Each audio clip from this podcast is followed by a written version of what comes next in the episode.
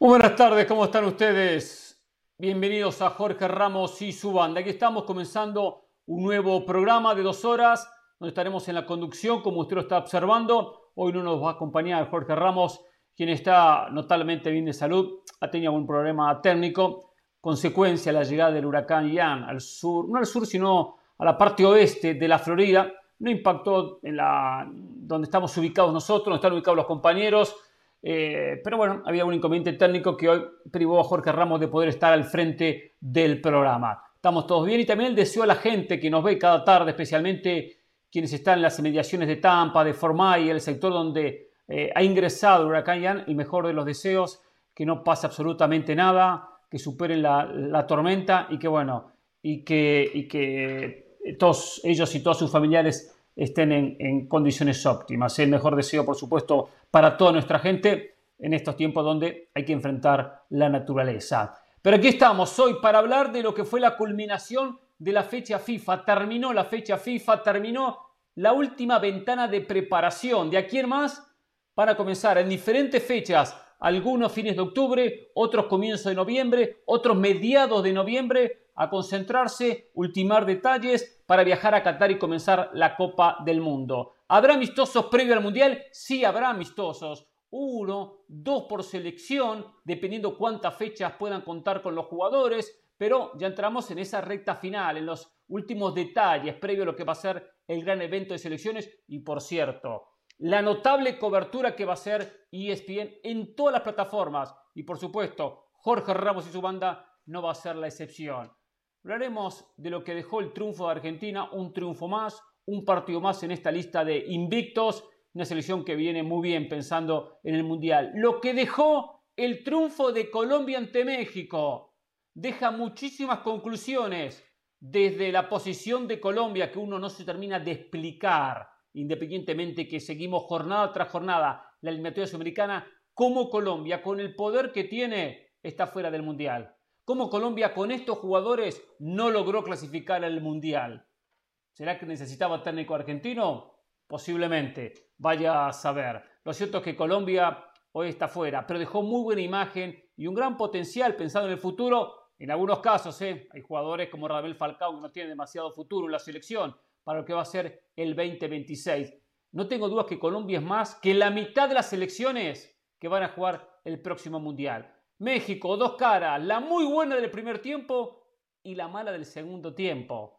Un Tata Martino que tiene que bajar un cambio, que tiene que bajar decibeles, que tiene que enfrentar esta realidad diciendo, yo soy culpable, yo tengo que tener mi, autocrítica. Martino tiene que hacer su análisis del funcionamiento de un equipo, que es verdad que no tiene el potencial individual que tiene Colombia. Es cierto, pero se le escapó un 2 a 0 pero no leyó el partido ni cuando Colombia lo empata 2 a 2, porque entiendo que los primeros dos goles podemos llamarlo cierto descuido, cierto descontrol, la pelota parada y lo que sea, pero tenía que producirse a partir de ese 2 a 2 como mínimo, como mínimo una reacción que no vimos de la selección mexicana. Sigue en este camino con más dudas que certezas, aunque siempre lo he dicho, el Mundial es otra historia. A partir del 20 de noviembre se escribe otra historia independientemente de lo que pase en los partidos amistosos. Y hablando de amistosos, hubo un amistoso una selección que no va a la Copa del Mundo, aquí la seguimos muchos, la seguimos mucho y estamos muy atentos porque pertenece al área de CONCACAF que dejó mal olor, que dejó un mal sabor de boca, que dejó una sensación a proceso concluido o cerca de concluir. No termino de entender se trabaja previo al 2022 pensando en el 2026. Y cuando ya están ahí muy cerca de comenzar el proceso para el próximo Mundial, el técnico insinúa que se va, que deja la selección en medio del río. Así no van a ningún lado, absolutamente a ningún lado. Ya comienzo a presentar a la banda. José Valle, buenas tardes. ¿Cómo está usted? Saludo. ¿Qué tal, Hernán? Un fuerte abrazo para usted. Estoy convencido que hará un trabajo tan bueno o quizás mejor que el de Jorge Ramos, porque es lo que hice yo en ese así punto esta mañana. Lo acabamos de publicar. Miren, en Instagram 68 personas ya me escribieron. En Twitter solo 10, pero vamos en total 88 en aproximadamente 10 minutos. qué monólogo se mandó Hernán Pereira, ¿eh? Ese fue un homenaje a Jorge Ramos, me imagino, ¿eh? Un abrazo para todos. No, no, simplemente preferí cambiar los títulos por una editorial. Simplemente tomé esa decisión porque se me antojó tomar esa decisión, porque quise tomar esa decisión, porque hoy conduzco el programa por dos horas. ¿Estamos claros? Ah, ok. ¿Está bien? Perfecto. Buenísimo. Así me gusta, así me gusta, así me gusta. Lo que no termino de entender, que hizo un gran trabajo, una gran cobertura, ya el partido terminó, ya la cobertura terminó. Sigue en Santa Clara Carolina de las Alas. Sigue a las afueras del estadio. La última persona que va a desalojar o que se va a ir del estadio o las inmediaciones del mismo Carolina de las Alas. ¿Cuánto? ¿A más de 12 horas que concluyó el partido? ¿Qué tal? ¿Cómo le va? Hernán. ¿Qué tal? Como los buenos jugadores, la primera que llega y la última que se va. Además, hay que decir que me cancelaron el vuelo para Miami me cancelaron el vuelo para oh. Miami, por lo que ya tú explicabas, el huracán Ian. Y entonces vamos a quedarnos aquí porque además hay, que, tener algo eh, en contexto. De lo que más vamos a hablar el día de hoy es de la selección mexicana, de lo que pasó anoche en este estadio, de lo que dijo el Tata Martino ayer en la conferencia de prensa de este estadio, de lo que vimos de la selección colombiana de fútbol que se está quedando justo aquí al lado y que todavía no ha terminado de salir. Así que bueno, Hernán, preparados y José, 68 más 10 son 78, no 88. Yo sé que le está yendo muy bien a los números de ese sí punto, pero no suba los números más de lo que es que tú eres el amigo de la preparación. no, no, es que cuando volteé a ver ya había subido la, la, la, cuota, Caro. Había subido la ah. cuota. Sí, le estaba sumando, lo, lo, los del Twitch le estaba sumando, claro. hoy, hoy estaba supuesto, hoy yo estaba supuesto a descansar como lo voy a hacer jueves y viernes. Tenía un vuelo que me cancelaron por las condiciones que bien, ya le hemos informado del tiempo y del huracán. Eh, y uno de los integrantes de la mesa de Jorge Ramos y su banda, previo a, la autorización para estar presente en el programa, preguntó quién iba a conducir. Le dijeron, va a conducir Jorge Ramos. Perfecto, entonces voy. Entonces voy. Oh. Cuando hace un ratito nos, nos conectamos internamente, dijo textualmente, ¿qué hace Hernán Pereira aquí? Las cosas cambiaron, Richard, las cosas cambiaron. Seguramente Richard Méndez no va a querer enfrentar los elogios a una selección vino tinto que ganó de manera espectacular a Emiratos Árabes Unidos 4 a 0. Entiendo que son selecciones eliminadas y que no van al Mundial del Valle porque lo conozco, ¿eh? Porque lo conozco. Pero algo tendré que escuchar. Elogios hacia Peckerman y la Vinotinto por este 4 a 0. Más tarde, más tarde. ¿eh? Pero ¿sabe qué, Richard? Le cambiamos la jugada, ¿eh? Esto es así, ¿eh? Pensó que iba a estar Ramos en la conducción. Sí, todos lo pensamos. Pero ¿sabe qué? Me va a tocar a, ver. estar al frente del programa. Así que a fumársela. Uh. A ver, le pregunto algo. ¿Usted cree que yo le tengo miedo? no sé. No, pero prefiere Creo evitarme. Que quien huye a mi presencia es usted, no yo a usted. A mí me da igual que usted esté, la verdad. Por algo preguntó el problema, quién conducía el, problema el programa. cuando usted está... A ver, cuando usted está en el programa y estoy yo, y usted no está conduciendo, está bien, debatimos, Normalmente yo termino de pasarle a usted por arriba cuando debatimos, pero eso ya, ya es un tema de preparación. Eh, por otro lado, cuando usted está conduciendo, sí le tengo que, confesar que siento algo de nervio cuando usted conduce el programa. Porque usted como conductor es capaz de chocar el programa. Y mire que, eso, eso lleva preparación, ¿eh? Y usted es capaz de chocar el programa. Eso es lo que da temor, ¿eh? Eso es lo que da temor y eso es lo que le preocupa a la gente, que usted es capaz de chocar hasta un programa de televisión. qué, va, qué bárbaro. Por ahí, por ahí me dicen que, le, que, usted, que lo llaman puente roto, ¿sabe por qué? Lo llevo para arriba, ahora cambia el discurso, ¿eh? Pero bueno, ¿eh? Cambio porque nadie lo pase, que lo llaman puente roto. Cierro, cambio la página, ¿eh? Porque la verdad que ahora cambió el discurso desde por qué Hernán Pereira conduce y ahora decir otro mensaje. Pero bueno, parte de lo que hay. A ver, señores, ganó Colombia 3 a 2 ayer, ganó este partido amistoso, le tuvo un segundo tiempo muy bueno, con cambios, con modificaciones de Néstor Lorenzo ver a Carrascal en la cancha, ver a Santos Borré me hizo recordar al River, ¿eh? el River de Carrascal y el River de Santos Borré. ¿eh? Buen aporte en la segunda mitad, junto con Siniestra, que terminaron cambiando una historia y dejando a Colombia en un muy buen triunfo por tres goles. Sí, Sinistierra, dejando a, Colombia en un, con un muy buen triunfo, un muy buen 3, a 2. Eh, Carol, que estuviste en el estadio, a ver, a ver, ¿Qué, no vimos? No, voy a hacer una pregunta puntual, después una respuesta puntual. ¿Qué no vimos por televisión nosotros que tú viste para que Colombia ganara un partido que estaba perdido, que estaba siendo superado en los primeros 45 minutos? Bueno, básicamente yo creo que tuvo que ver con los revulsivos, o sea, cuando entra Sinesterra y Carrascal hicieron fiestas y además se toparon con una México que no solamente entró desconcentrada, sino que físicamente ya no era lo mismo. Cuando México comienza el partido, el pressing del equipo mexicano era absoluto. Eh, los jugadores de, Colombia caminaban en la cancha, el caso de Falcao, el caso de James Rodríguez, se veía mucho la falta de ritmo y hay dos jugadores que me parece que fueron fundamentales. Cerca del palco de, grada, de la grada yo tenía a Kevin Álvarez de ese lado derecho. El trabajo que estaba haciendo Kevin Álvarez con Luis Díaz fue maravilloso. E, e, espectacular. Y por el otro lado, ya no lo teníamos tan, tan cerca Artiaga ese trabajo asfixiante, ese trabajo de las rayas, ese trabajo de ocupar los espacios, no lo pudieron hacer cuando entró Sinesterra, cuando entró Carrascal. La disposición en el campo de Colombia fue diferente y por ahí Néstor Lorenzo le comió el partido a mm, el Tata Martino. Yo decía, José, en el comienzo, que entiendo que a cualquier equipo le puede sorprender cambios como la llegada de Sinisterra, como la llegada de Santos Borré, como el ingreso de Carrascal en la segunda etapa y de repente empatar un partido que estaba 2 a 2. Después se que hablar de la pelota parada y los problemas que ha tenido México.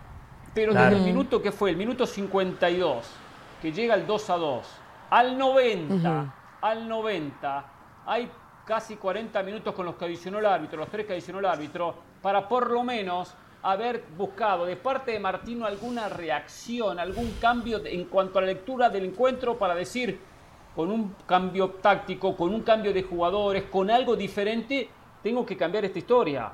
Y México, más allá que tuvo alguna insinuación muy débil, muy poco, eh, y, no supo leer el partido, interpretarlo, modificarlo como lo hizo Néstor Lorenzo. Dejó una deuda eh, el propio Martino que tiene un plan A y no sabe cambiar el plan B cuando el rival lo lleva. Esa es la sensación que terminó transmitiendo este encuentro. ¿Está de acuerdo? Sí, estoy de acuerdo. Ese cambio que usted menciona lo hizo, pero demasiado tarde. Ese cambio era Diego Laines, que cuando ingresa por lo menos revoluciona un poco el partido, desequilibra, eh, pone a la gente de pie, es encarador, pide la pelota, pero jugó muy poco. De igual manera, más allá de que el Tata Martino no tiene un plan B y quizás tampoco tiene un plan C, hay momentos, Hernán, donde tiene que aparecer la jerarquía del futbolista, tiene que aparecer la personalidad. Hay equipos, hay futbolistas que cuando reciben un golpe se caen de pico, van directo a la lona. Hay otros que aguantan y saben sufrir. El futbolista mexicano no sabe sufrir. Cuando recibe el primer golpe generalmente termina noqueado. Ese gol que usted bien comenta de pelota parada, uno de los males endémicos del fútbol mexicano, un mal que el Tata Martino no ha podido corregir a lo largo de su proceso, vía pelota parada terminó perdiendo muchos clásicos contra Estados Unidos. Viene ese gol con una Colombia que hasta ese momento no había hecho absolutamente nada para meterse en el partido. Inmediatamente después cae el segundo. Y en toda esa parte complementaria, Hernán, México no pateó una sola vez al arco. Todo lo bueno que se había hecho a lo largo de 45 minutos se terminó por disipar en la parte complementaria. Y usted, Hernán, que preguntaba, no entiendo por qué Colombia no está en el Mundial. Muy sencillo, Hernán, porque el futbolista colombiano Arruga pasaron siete partidos en eliminatoria sin marcar un gol. A Colombia le pasó. Sí. Cambia el discurso. Cambia el discurso. cambia el discurso del Valle. Cambia el discurso. Ahí quiero ver al futbolista colombiano, no en amistoso. Cambia el discurso. Pero no, me va a decir. Claro. Sí, Carol. Sí, Carol. No, a ver, Colombia no está en el Mundial porque estuvo siete partidos consecutivos sin marcar gol. Colombia no está en el Mundial porque estuvo 14 partidos en donde solamente sumó 14 puntos. Pero eso no es, pero no es, pero no es un partido, no es un partido trascendental. Es que jugar en la Conmebol no es lo mismo que jugar en la CONCACAF. Yo te puedo comprar el discurso del Valle de que contra Inglaterra por ejemplo, Mateo Uribe pegó la pelota en el palo y le faltó jerarquía. Esa te la puedo comprar. Te puedo comprar que Jerry Mina, frente al Dibu Martínez, no tuvo la jerarquía para patear como era y, dejarse intimidar por el Dibu. Pero no me vengas a decir que Colombia quedó fuera del Mundial porque al jugador colombiano le falta jerarquía. Entonces, ¿qué hace Borré en el Inter Frankfurt, campeón de la Europa League? ¿Qué hace Luis Díaz en el club de, Liverpool, que, sale mejor jugador del partido? en el Liverpool de club. Sí, en el, Liverpool de Club. Entonces vamos a, vamos a ponerle las cosas por su nombre. Lo de la jerarquía está muy bien en algunos momentos, pero no me digas que quedó fuera de las eliminatorias solo por eso. A ver, quiero escuchar a Richard. Solo decir lo siguiente. A Colombia en la eliminatoria le faltaron muchas cosas, pero ya es cosa del pasado. Yo lo que digo es lo siguiente. Con este plantel, con estos jugadores, no tengo dudas que Colombia es más que, si quiere, 10, 12 selecciones que van al Mundial. No tengo ninguna duda de eso.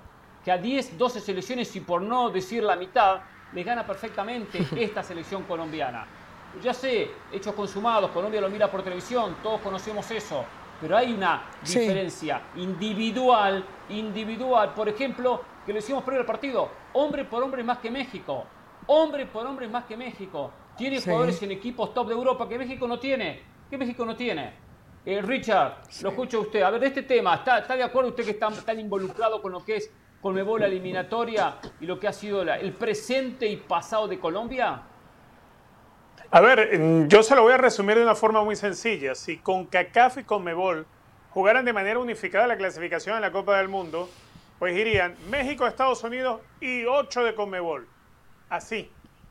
Así sería la eliminatoria a la Copa del Mundo. Hay una diferencia, hay una distancia grande.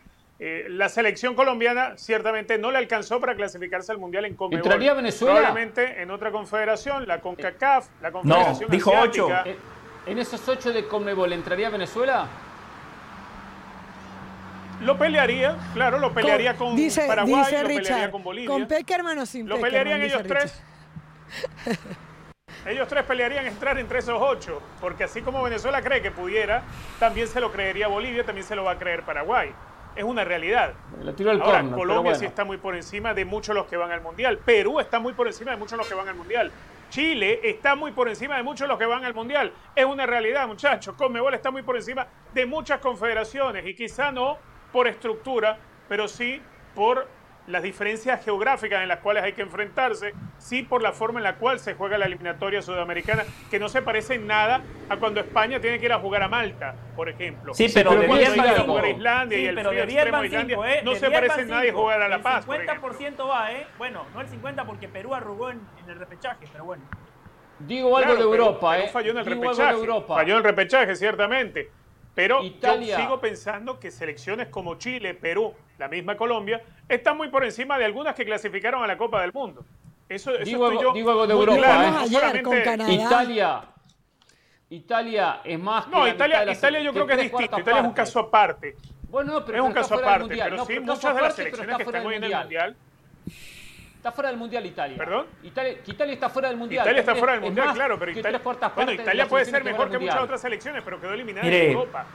Hernán, en Europa. sabemos. Hernán, mi punto, mi punto era el siguiente, mi punto era el siguiente, que anoche a México le pasó lo que le pasó a Colombia en la eliminatoria, porque esa jerarquía que elogiaba el Tata Martino en conferencia de prensa del futbolista colombiano no tiene que aparecer en un amistoso. Esa jerarquía se mide en los partidos difíciles, en los partidos clave, cuando las papas se, están quemando en el horno, ahí es cuando aparecen los verdaderos futbolistas. Y en ese lapso de siete partidos, a Colombia eh, le pasó factura no la falta de talento, no la falta de futbolistas clase A que los tiene, le pasó factura esa mentalidad frágil, esa falta de jerarquía que anoche Martino elogiaba del futbolista colombiano. Pero Hernán, una cosa es un amistoso, otra cosa es la competencia seria. Pero yo creo, José, que la eliminatoria sudamericana Colombia se enfrenta a varias, Colombia y todos, nos enfrentamos a selecciones de muchísima jerarquía.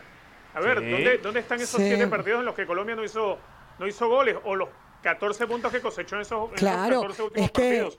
Es que, tienes que enfrentar partido, con Argentina, con Brasil, con Ecuador, que ha ganado una jerarquía similar a la colombiana, con Uruguay, con Chile, con Perú mismo. Estamos hablando de selecciones que tienen jerarquía también. bueno, no quiero ir por las ramas. no quiero ir por las ramas una en la cosita. sudamericana. Quiero hablar de México. Dale, ¿eh? vamos a avanzar, vamos a avanzar, vamos a avanzar ya. Colombia, pasada la página, no van al mundial, Ya tiene que seguir trabajando, que dale. que usted me pregunte de Colombia, Hernán, yo le tengo que hablar de Colombia. Si me pregunta de México, le hablo de México, no me culpe a mí. No hay que desglosar todo, no, ya está, ya habló, ya opinó. Ya ¿Ve que le digo que, que usted puede chocar tranquilamente el programa? Ese punto y aparte, ya está, le di la posibilidad, le di la oportunidad. Ahora hablamos de México. Ahora hable usted de México. ¿Qué le pasó a México, Richard? ¿Por qué México de un gran ¿Qué le pasó? Lo mismo que ya le había sucedido frente a Perú. Una selección que es capaz de manejar la pelota y no es capaz de generar lo suficiente. Más allá que provoca la situación del penal que comete ingenuamente Luis Díaz, más allá que si hay una buena jugada colectiva en el segundo gol de México, pero de resto México se pasa el primer tiempo teniendo la pelota sin ofender lo necesario, incluso los remates que hubo hacia el arco de Ospina casi todos venían desde fuera del área. Vamos a recordar Pero el primer tiempo terminó 2 a 0. No llegaba a pisar el área, salvo en la acción en la cual se da la jugada del segundo gol, México prácticamente no pisa el área colombiana. Una selección que ya había mostrado eso frente a Perú, pero aparte de eso, es una selección que no tiene capacidad para tener la pelota realmente. Mucho se habló contra Perú, la tenencia de pelota y la tenencia y la tenencia de pelota no te sirve si tú no sabes qué hacer con la pelota. Colombia en el segundo tiempo, con, el, con los tres o cuatro cambios que hizo, con la presencia de Carrascal, todo cambió. Con la presencia de Sinisterra, todo termina de cambiar. Entonces, México no tiene ni jerarquía para tener la pelota, ni para dominar los tiempos del partido, y muchísimo menos para manejar las emociones de un jugador durante el partido. Responsable de eso, obviamente, el Tata Martino. A mí hoy, si yo fuese mexicano y si estuviera en el entorno del Tata Martino, a mí no me preocuparía tanto quién va a ser el 9 en Qatar. A mí me preocupa más el manejo de pelota, porque cuando tienes la pelota no eres capaz de generar. Lo generó un ratito nada más frente a Colombia, ya es la solución, ¿no? Porque no, primer tiempo de, la primer mejor manera tiempo. frente a Perú. Para mí las señales son muy malas para México de la Copa del Mundo, muy malas. Vamos a ser más cortos los comentarios, así vamos, hacemos pim, pim, pam, pam. Ah, bueno, ahora no puedo No, hablar. no, sí, porque exacto, me hace un monólogo en el programa, me hace un monólogo en el programa. Bla, bla, Pero si usted se tragó siete minutos en la entrada del programa. sí, porque soy el conductor del programa y pues se me antoja hacer una editorial de ocho minutos. Pero después hago una pregunta ah, claro, y ocho preguntas. Usted, es autoritario. ¿Qué es esto? Esto es y de vuelta, y de vuelta. Hay que entrar con dinámica, ¿eh? Esto no es esos programistas que usted trabaja ahí, que no ve nadie, ¿eh? ¿Sabes qué me hizo calentar, eh? Vamos a la pausa. Regálale el micrófono. No tiene jerarquía. Lo mejor que le puede pasar a México que empiece el Mundial. Es lo mejor. Porque hasta ahora desaprueban la mayoría de los partidos. Volvemos y Jorge Ramos y su banda. ¿Y cómo hace calentar este Richard? No sé para qué lo ponen en el...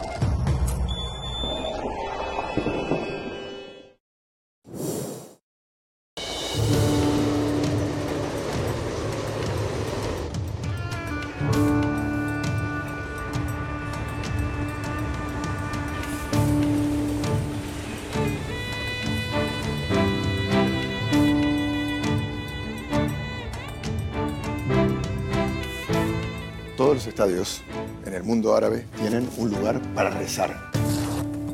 This is called a abaya and it's the traditional women's clothing here in the Gulf region of the Middle East.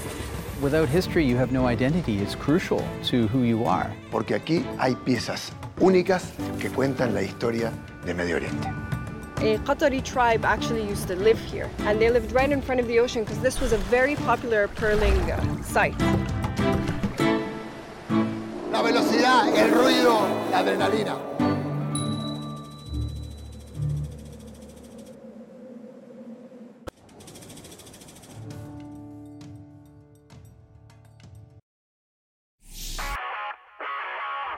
Saludos, mi nombre es Sebastián Martínez Christensen y esto es Sport Center ahora. Hoy comenzamos hablando del seleccionado mexicano de fútbol que cayó 3 a 2 ante su par colombiano. Había sido un gran inicio para México que estaba en ventaja 2 a 0 con goles de Alexis Vega y Gerardo Arteaga. Sin embargo, no pudieron sostener ese éxito en el tiempo y la remontada colombiana se hizo realidad. Observamos algunos de los mismos pecados en el conjunto mexicano que vienen mostrando en los últimos partidos. Inestabilidad en los laterales, defensivamente hablando, lo mismo en el juego aéreo y también falta de contundencia entre los delanteros, señales que preocupan a todo México de cara a la próxima Copa del Mundo.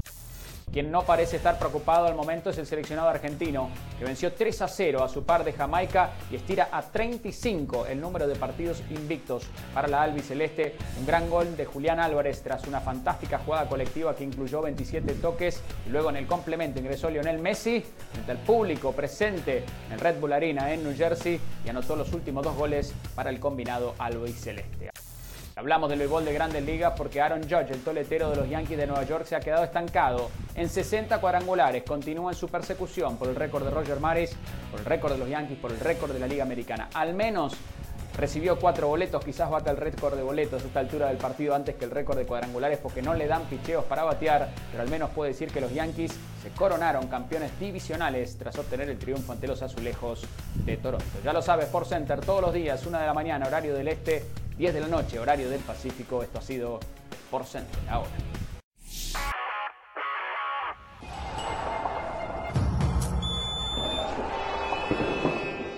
Muy bien, volvemos tras la pausa aquí en Jorge Ramos y su banda. Quiero que pongamos parte de la conferencia de prensa de Gerardo el Tata Martino. Un Tata Martino que le bajó un cambio, bajó los decibeles, sabía que estaba en perdedor, sabía que él tenía su porcentaje de culpa en esta derrota por tres goles contra dos, que no tuvo la lectura del partido, que Néstor Lorenzo cambió y los cambios le dieron frutos y a Martino no. Y ahí está un poco la interpretación de que qué está haciendo el rival y qué me está cambiando, qué me está haciendo ahora, que no interpreté, que no leí, que no me adelanté o que tengo que lograr durante el partido tener esa lectura para modificar mi equipo. Esos son trabajos que con el tiempo se van ganando. Néstor Lorenzo dirigió su segundo partido como técnico de Colombia. Y el Tata Martino ya lleva muchísimos. Por lo tanto, tendría que tener una ventaja que no tuvo. En el partido no se notó. Vamos a escuchar parte de esta conferencia con un Tata ya venido a menos, sabiendo que esta derrota deja alguna huella. Acá está el técnico de la selección mexicana. Para. ¿Qué tanto responsables puede ser la liga de tener una selección así? Una liga que sigue estancada y que no da más para, para su selección. Usted ha tenido problemas para formar su equipo a veces, porque a veces se los prestan, pero con ciertas condiciones, con ciertos momentos. O sea, es un, es un problema conjunto y a veces le cargamos las pulgas a, usted con todo respeto. No, no, es que a mí no, no, no, yo no evado la responsabilidad que me toca, ¿no? Pero bueno, probablemente lo que yo obviamente no voy a hacer un análisis de, lo que, de lo que pienso, pero a lo mejor esto que vos estás diciendo es un punto de partida para, para y una invitación para... Bajate así te miro.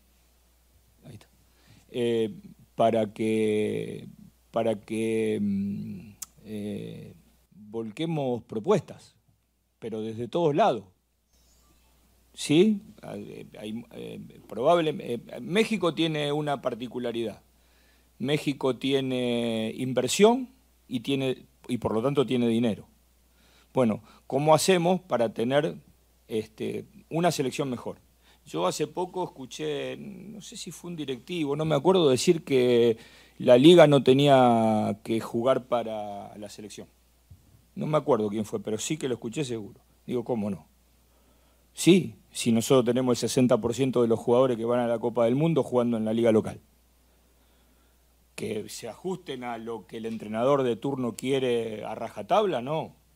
Y, acá conmigo hay un montón de dirigentes que saben que yo no impongo cosas, yo eh, analizo, comunico y nos ponemos de acuerdo. No, no se hace lo que yo exclusivamente quiero. Eso es una mentira porque además no lo hice nunca en mi vida. Si me, si me quieren decir a mí con quién tengo que jugar o a quién tengo que convocar, vamos a entrar en problemas. Pero cuando hay que hacer un análisis de lo que, de cómo se mejora, yo soy el primero que estoy dispuesto a eso. Y claro que la responsabilidad de ustedes también es decir, bueno, a ver, entonces, ¿cómo hacemos para que esto sea mejor? Esto empieza y termina con 11 jugadores, con un entrenador? Evidentemente, buena la pregunta, me diste la respuesta. Pero esto es uno de los puntos. Porque también hay otro punto. ¿Por qué nuestros jugadores no se van afuera? No se van porque, porque no los dejan, no se van porque las cifras son exorbitantes. ¿Cómo se entiende que en la liga local hay un jugador que vale 10 millones de dólares y no tiene mercado europeo? ¿Qué tenemos? ¿Un mercado paralelo? Entonces, claro que hay un montón de cosas. Y, yo lo que tengo, por suerte, cerca mío, es gente que está interesada en escuchar esto. No sé si van a poder cambiarlo, pero hay mucha gente, desde el presidente, que escucha esta, este, esto es un tema de conversación desde hace tiempo, con él, con Gerardo, ahora con Jaime, claro que lo hablamos. Y hay mucho, es una pena que no se busque mejoría desde otro lado, que todo termine en el entrenador, los jugadores, a quién citó, a quién no citó, no es el debate que necesita México para mejorar futbolísticamente.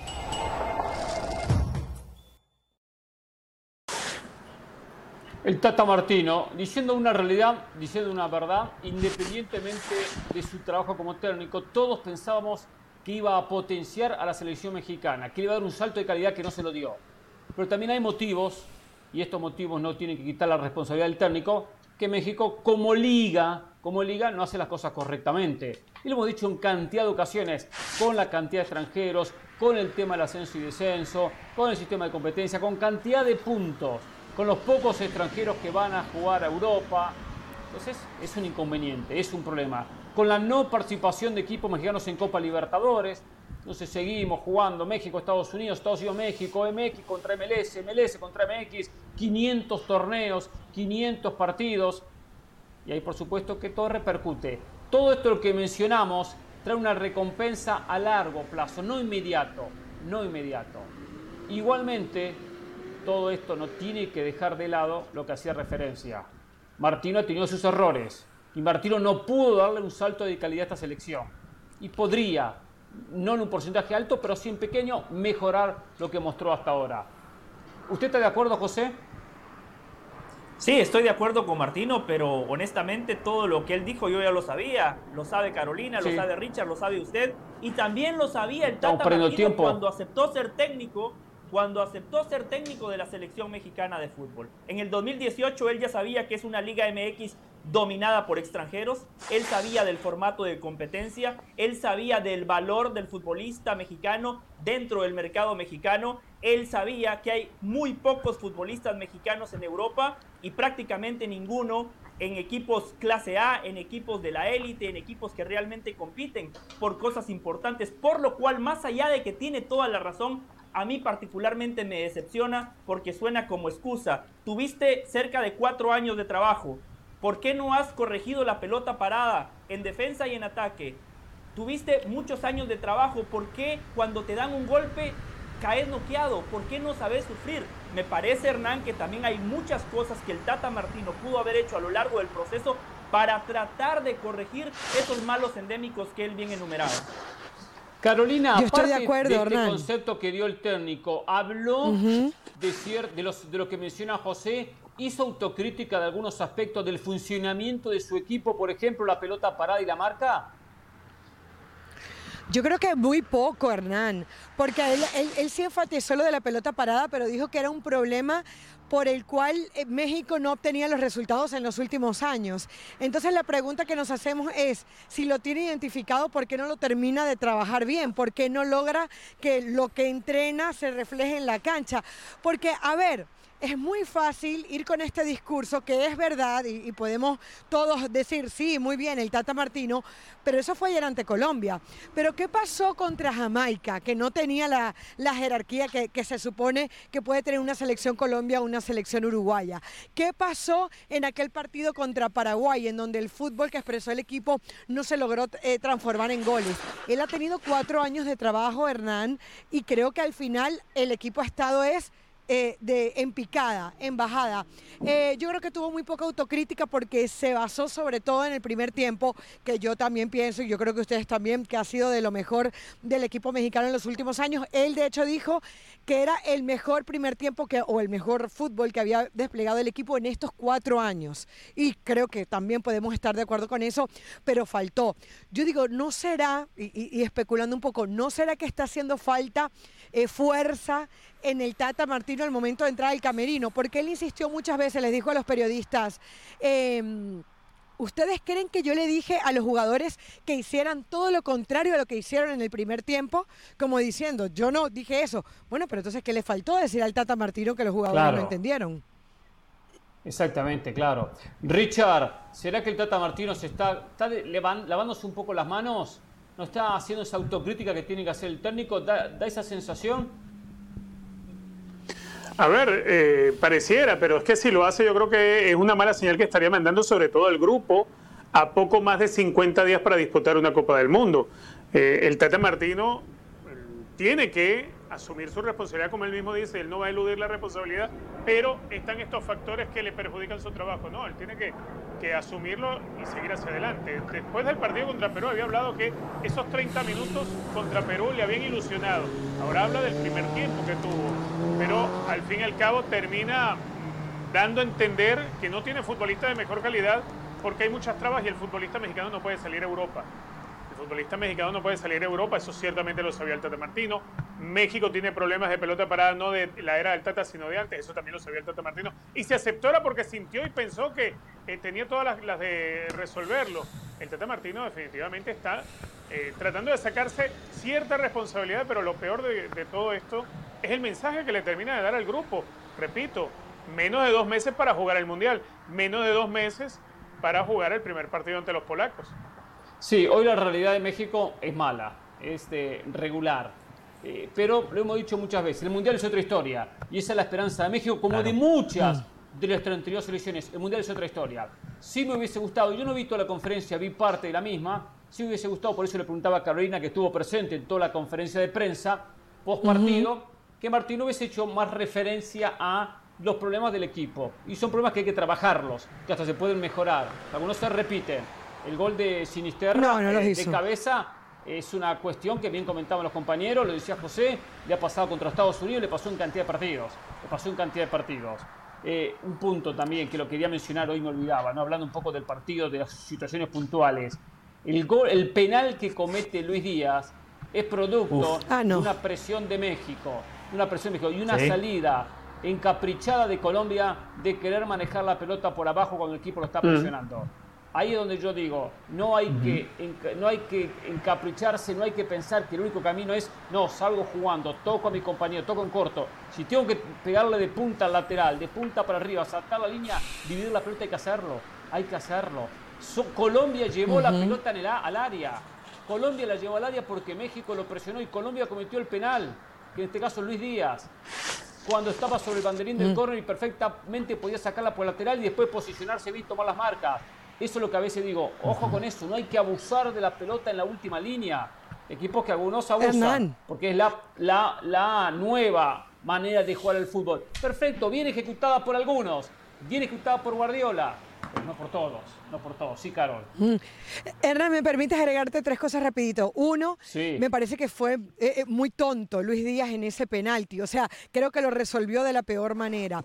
Punto número dos, eh, el detalle, y lo podemos hablar después, cómo saca Kevin Álvarez y pone a Araujo como lateral derecho, ¿no? Sigue teniendo dudas el Tata Martino allá atrás y, y con, eso, y con el tema de los laterales. Y lo otro, en rueda de prensa le preguntaron por Henry Martín y él dijo que por el trabajo que había hecho Henry Martín en el partido le estaba convenciendo como jugador número 9, más allá de que no hubiese marcado gol. Quería preguntarles si quieren para después, si ustedes piensan lo mismo. Y, yo, Hernán, tengo... Hablarlo, sí. Sí, José. Tengo tres conclusiones muy puntuales. Eh, Arteaga, gran partido. Lleva nada más 10 partidos en selección y marcó un gol. Paco Villa daba este dato muy bueno. Gallardo lleva más de 70 partidos en selección y no ha marcado un solo gol. Ayer Arteaga levanta la mano, especialmente por los monstruos que le tocó marcar y lo hizo bien defensivamente y encima te marcó un gol. Gutiérrez, impreciso, no lo vi bien. Me parece que el que sigue sumando es Luis Chávez, porque en el segundo tiempo hasta potenció el disparo de media y larga distancia. Diego Laines eh, se consolida como un revulsivo y Alexis Vega ayer levantó la mano y dijo yo estoy para ser titular. El mejor. Sí, lo de, Gutiérrez, no, le veo a Gutiérrez nivel selección, no se la veo. Lo de Arteaga, la prioridad es la defensa, es marcar, proyectarse, no es hacer goles. No veo justo comparar cuántos goles hizo uno, cuántos goles hizo el otro, independientemente que su recorrido es espectacular en la definición para el 2 a 0. ¿eh? Pausa y volvemos aquí en Jorge Ramos y su banda. Hay que hablar de Argentina, del 3 a 0 ante Jamaica. Messi entró y liquidó un partido. Volvemos. Ah, espero que me deje desnudar a Messi.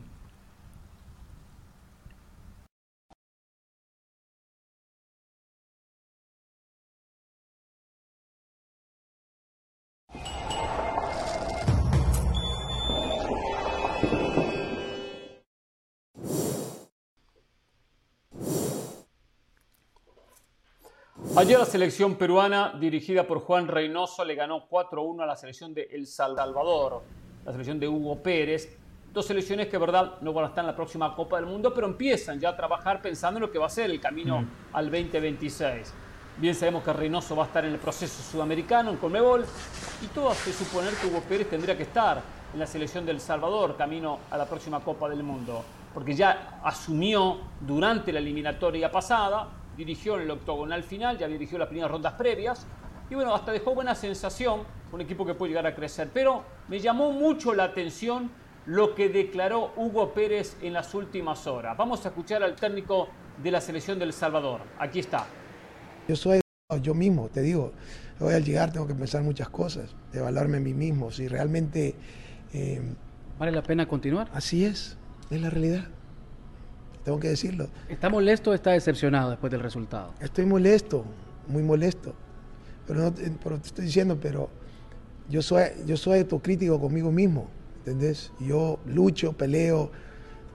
No me gusta ser un cobarde, nunca me, nunca me ha gustado dejar las cosas en medio, pero, pero también si la selección le conviene a otro tipo que juegue de otra manera, pues que lo traigan. ¿eh? Yo me hago a un lado, ¿entendés? Ah, pero también han pasado 40 años que han, jugado de otra manera, ¿ok? Y aquí nos morimos en un vaso de agua. Ya te digo, como dicen allá en El Salvador, cuando la papa está caliente, en un año y medio, donde ya los puntos cuentan, ¿ok? Ahí, entonces ahí se, ve la verdad. Ahorita estoy molesto, sí, muy molesto, ¿ok? Conmigo mismo, en los errores que cometimos. No podemos ya, al nivel, si queremos llegar al Mundial, ya no podemos hacer eso. Pero también, Perú no es un equipito, ¿eh? Perú tiene jerarquía, tiene jugadores importantes, ¿verdad? Y, importantes. Y vos ves el cambio entre el primer equipo que entró y los... Hugo Pérez, molesto, decepcionado, diría hasta sin energía, desilusionado, molesto con el mismo, como diciendo, ¿saben qué? Con esta selección no voy a ningún lado. Diría José El Valle, eh, parece que el cuerpo de José Valle se metió dentro de Hugo Pérez y dijo, ¿saben qué? Cero chance de ir al 2026. Cero, cero chance de ir a la Copa del Mundo. Eso parecía Hugo Pérez. Parecía un Hugo, un, Hugo Sánchez, perdón. Eh, un, un José del Valle metido eh, como técnico del Salvador. No llegamos al Mundial, estamos mal, estaba mal, estaba bajoneado, estaba deprimido. Si así va a asumir Hugo Pérez, que renuncie mañana, ¿eh? si así va a ser su mensaje hacia sus dirigidos, que se vaya mañana, Hugo Pérez, váyase, váyase.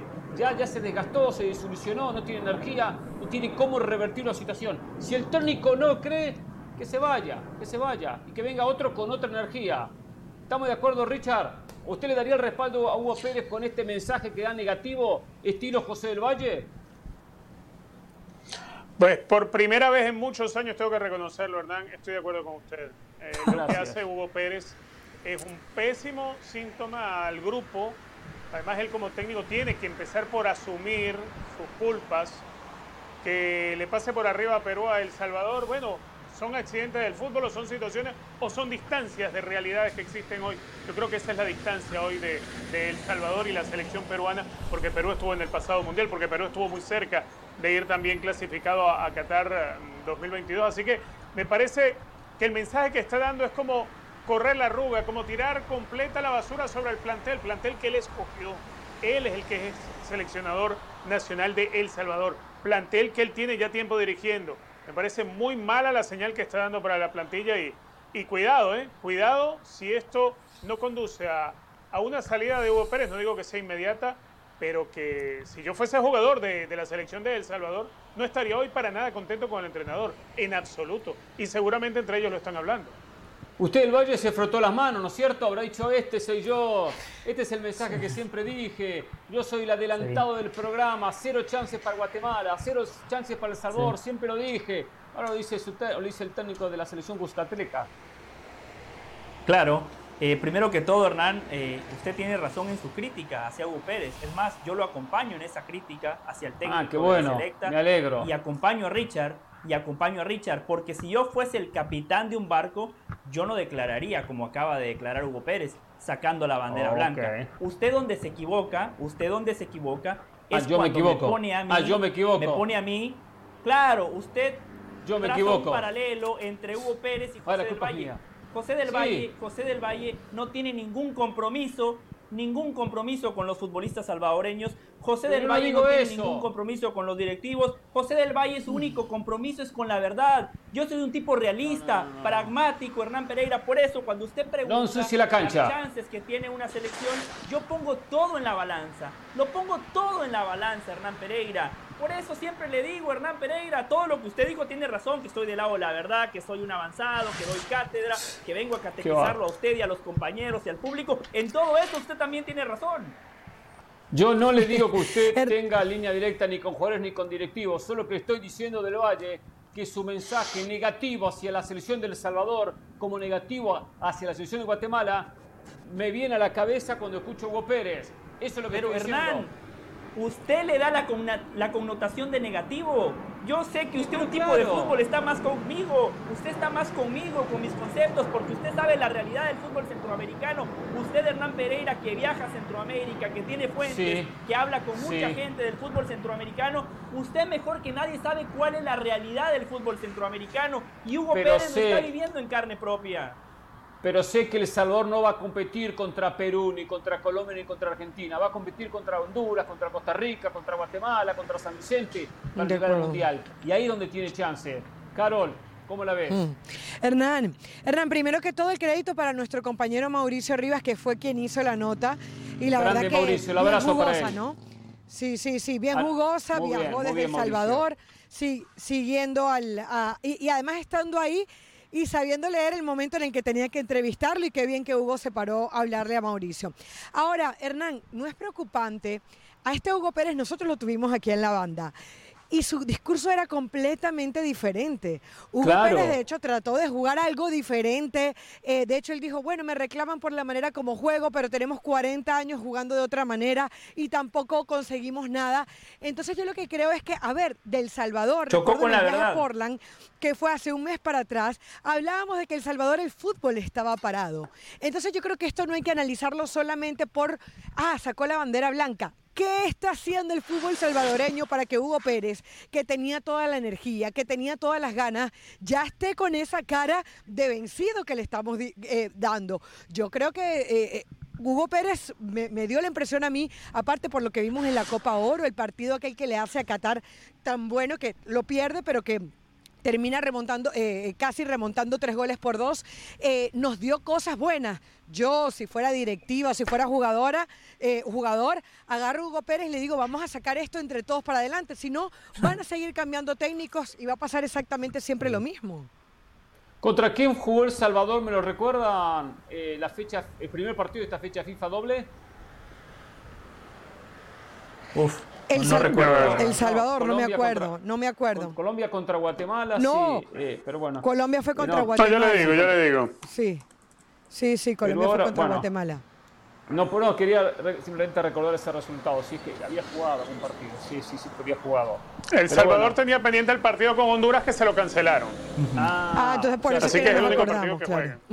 no se jugó. fue el único que terminó jugando en esta fecha FIFA. Pero Hernán, Hernán, Hugo Pérez es negativo. Venga usted con el positivismo. Dígale al Salvador que van a estar en el 2026. Dele, Hernán, el país lo escucha. Yo le digo a la gente del Salvador, a Hugo Pérez tiene, tiene que irse. Ya está, está desgastado, está negativo. Está, no. Eh, versión del Valle. Ya está, quedó un paso al costado. Pero ¿saben qué? La esperanza, la posibilidad está. Van cinco al Mundial, tres directos y van dos. No está México, no está Estados Unidos, no está Canadá, para jugar a Costa Rica, Panamá. No te vayas, Hugo, no te vayas. Hay que hacer las cosas bien, hay que hacer las cosas bien. Pausa, volvemos. Vamos, Salvador, que pueden, ¿eh? Vamos que pueden, ¿eh?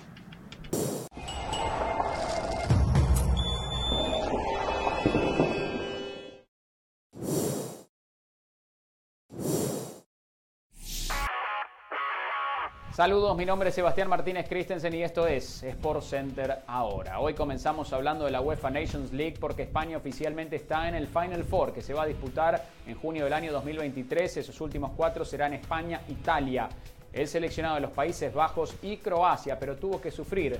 España para ingresar a esa instancia no jugó un buen partido ante Portugal. Los ingresos de Pedri y Gaby le dieron una nueva cara al seleccionado español en esos últimos 30 minutos hasta que llegó el gol agónico de Álvaro Morata prácticamente en tiempo cumplido y le dio tal vez hasta demasiado premio al seleccionado de España que tiene mucho por mejorar pero que sí dirá presente en el Final Four de la UEFA Nations League.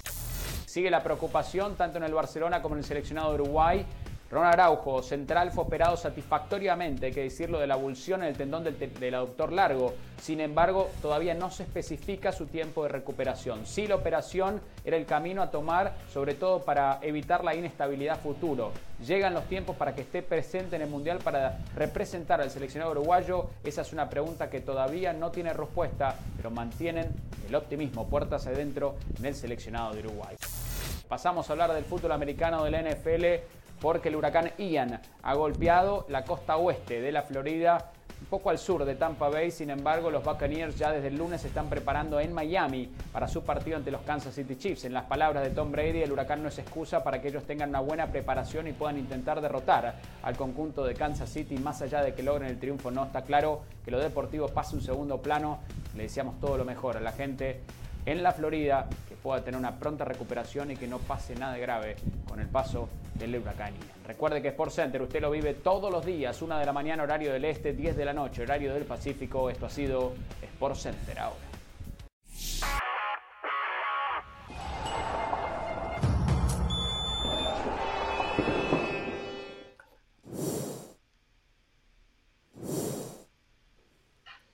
Quiero hablar en un ratito, ahora voy a hablar de Argentina, pero quiero hablar en un ratito del tema Funes Mori versus Henry Martín. Y diría versus Santiago Jiménez. Las conclusiones. Hmm. Dio por los ataques a Funes Mori porque no marcaba goles. En un ratito, ¿eh? En un ratito vamos a hablar sobre ese tema aquí en Jorge Ramos y su banda. Sí, Carol.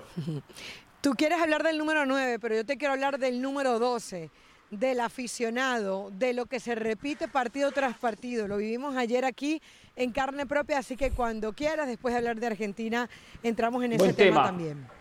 También, es verdad, tema para abordar, el comportamiento de la gente en el estadio, tema para abordar aquí en la banda. ¿eh? Pero no, quiero hablar de Argentina, aquí el partido contra Jamaica, Argentina le ganó por 3 a 0, le ganó bien, gol tempranero de Julián Álvarez, tras una muy buena jugada de Lautaro Martínez, Pasión, determinación y constancia es lo que te hace campeón y mantiene tu actitud de ride or die baby. eBay Motors tiene lo que necesitas para darle mantenimiento a tu vehículo y para llegar hasta el rendimiento máximo. Desde sobrealimentadores, sistemas de sonido, tubos de escape, luces LED y más. Si buscas velocidad, potencia o estilo, lo encontrarás todo en eBay Motors. Con más de 122 millones de piezas, siempre encontrarás justo lo que buscas. Y con Guaranteed Fit de eBay, tienes la garantía de que tu pieza quede perfectamente a la primera o se te devuelve tu dinero. Porque con eBay Motors, quemas llantas y no tu dinero. Con las piezas que buscas, a los precios que quieres, tu auto se convertirá en el MVP que te dará el triunfo. eBay Motors. ebaymotors.com Solo para artículos elegibles se aplican restricciones. Una buena combinación, gol primeros minutos, no recuerdo exactamente el minuto exacto, pero Argentina ya ganaba minuto 12, 12 minutos. Eh, y después fue un partido donde me gustó la actitud de Jamaica, lo digo ya. Jamaica, candidato a llegar a la próxima Copa del Mundo. ¿eh? Me gustó la selección de Jamaica y cómo, cómo, en cierta manera, trató de no respetar a Argentina. Hizo mucho mejor partido que Honduras, muchísimo mejor partido, aunque después haya terminado con el mismo resultado 3 a 0. Porque buscó el partido, porque atacó cuando pudo, porque propuso. No fue una selección timorata que simplemente se aguantó, en su campo. Eh, y Argentina con el 1 a 0 manejó la pelota, le faltó desequilibrio, le faltó un poco más de intensidad adelante. También uno puede entender que el rival, que las circunstancias, que es un amistoso, que ya lo iba ganando con un gol tempranero, que no estaba Messi porque Messi jugó la segunda etapa. Eso llevó a que Argentina manejaba la pelota, manejaba el resultado, pero no hacía demasiado daño. Tenía alguna que otra llegada, pero sin demasiado peligro o con el portero Blake que terminaba, que terminaba salvando. Al fin y al cabo termina siendo un triunfo justo a Argentina, pero entra Messi y hace la diferencia, la diferencia típica de Messi. Con dos anotaciones, con un buen remate, con un buen tiro libre, dos goles en esa recta final para ampliar y liquear un partido eh, para un 3 a 0 contundente. Pero bueno, Argentina sabe el nivel del rival, sabe que es un amistoso, eh, y tampoco se lo puede evaluar demasiado en cuenta la circunstancia del rival. Igualmente, como decía, me dejó la acción de Jamaica una, una sensación buena de crecimiento, eh, pensando un poquito en el, futuro. Esta selección de eh, el técnico islandés, eh, va a ser competitiva, ¿eh? tengo esa sensación en la próxima, en la próxima eliminatoria. ¿eh? Em, Vieron el... Y que se los dije ayer, ustedes todos se reían en este programa, todos se reían. Hoy tendrá que venir a decirme, perdón Hernán, y Carolina la vi, de oreja a oreja se reía. Dije, va a jugar Julián Álvarez por Messi. Messi va al banco de suplente. Arrancó Julián Álvarez y Messi va al banco de suplente. Hernán lo va a repetir. ¿Se dan cuenta que estar un paso adelante en este programa siempre? y usted, usted viene de atrás riéndose y después dice, sí, perdón, tenía razón Pereira. José, no Hernán, usted, usted, Los escucho, ¿eh? Usted me está vendiendo que la diferencia entre Argentina y Jamaica fue Messi. No, no, cuando entró Messi, Argentina ganaba una 0. Yo me preocuparía si esa es la diferencia, la verdad. Pero a, mí, a mí lo que me... que lleva 35 partidos sin perder. Ahí está. A mí, a mí lo que me sorprende es eh, lo encendido que viene Hernán Pereira con sus pronósticos, ¿no? Sabemos que México, Estados Unidos y Canadá no van a estar en la eliminatoria y dice, lo digo ya, Jamaica candidata a clasificar al Mundial. Es como cuando nos dijo hace un par de semanas, me la juego, la Liga la gana o el Barcelona o el Real Madrid, o cuando dijo hace tres semanas, ojo, en la Liga On de Francia, París Saint Germain, claro, favorito. Por favor, Hernán, eh, usted viene a decir cosas obvias, pero le da una connotación, le da le da, Liga Francesa se lo está inventando. la Liga Usted le da una connotación. al Atlético Madrid, de una. Bueno, es eso. Pero bueno, Hernán, yo, yo le quería decir algo. Pero, eh, no esa necesariamente frase usted, porque me consta... usted dice, usted dice, usted dice la parte que a usted le conviene. Dije, cabeza a cabeza, con, con, con, con, cantidad de puntos y de diferencia muy eh, eh, mínima entre uno y otro. O sea, ese fue el análisis de este Barcelona al Real Madrid con triunfo, triunfo, triunfo, triunfo por un lado y por el otro. No, perdiendo muchos puntos en el camino. Esa parte no la dice. Y descarté el Atlético. Es que. Algo que usted nunca dijo. Ahora, ¿eh? ahora viene, agarra. Ahora tenemos nada ¿eh? más. Ahora tenemos nada más dos horas y con pausa. Por eso trato de resumir, Hernán. Mire, le quiero decir algo al pueblo argentino. Porque los noto demasiado efusivos. Yo soy el primero en reconocer que Argentina es una de las cuatro candidatas para ganar el Mundial de Qatar. Ni más ni menos que Brasil, ni más ni menos que Francia. Y si quieren podemos sumar una cuarta, que eso ya es muy subjetivo. Podemos poner, no sé, Alemania, España, no quiero entrar en ese debate. Argentina es candidata. Hay consenso. Messi está jugando muy bien. Un Messi más maduro, un Messi que además ejerce de líder, un Messi que además motiva a sus compañeros porque estos futbolistas no nada más juegan por su patria, por su familia, juegan también por su ídolo, juegan por Leo Messi. Pero cuando yo leo titulares como Messi, nueve goles en sus últimos tres partidos, por favor, analicemos el contexto. A ver, con la producción de Jorge Ramos y su banda tenemos números fríos, claros. Los nueve goles de Leo Messi fueron contra Estonia, que está en el puesto número 110 del ranking FIFA. Le marcó dos a Jamaica, que está en el octagésimo lugar del ranking FIFA o número 80 para que la gente me entienda. Jamaica, Jamaica en el lugar, perdón, Honduras, Honduras, que le marcó dos a Honduras, también está fuera de las posiciones de privilegio del ranking.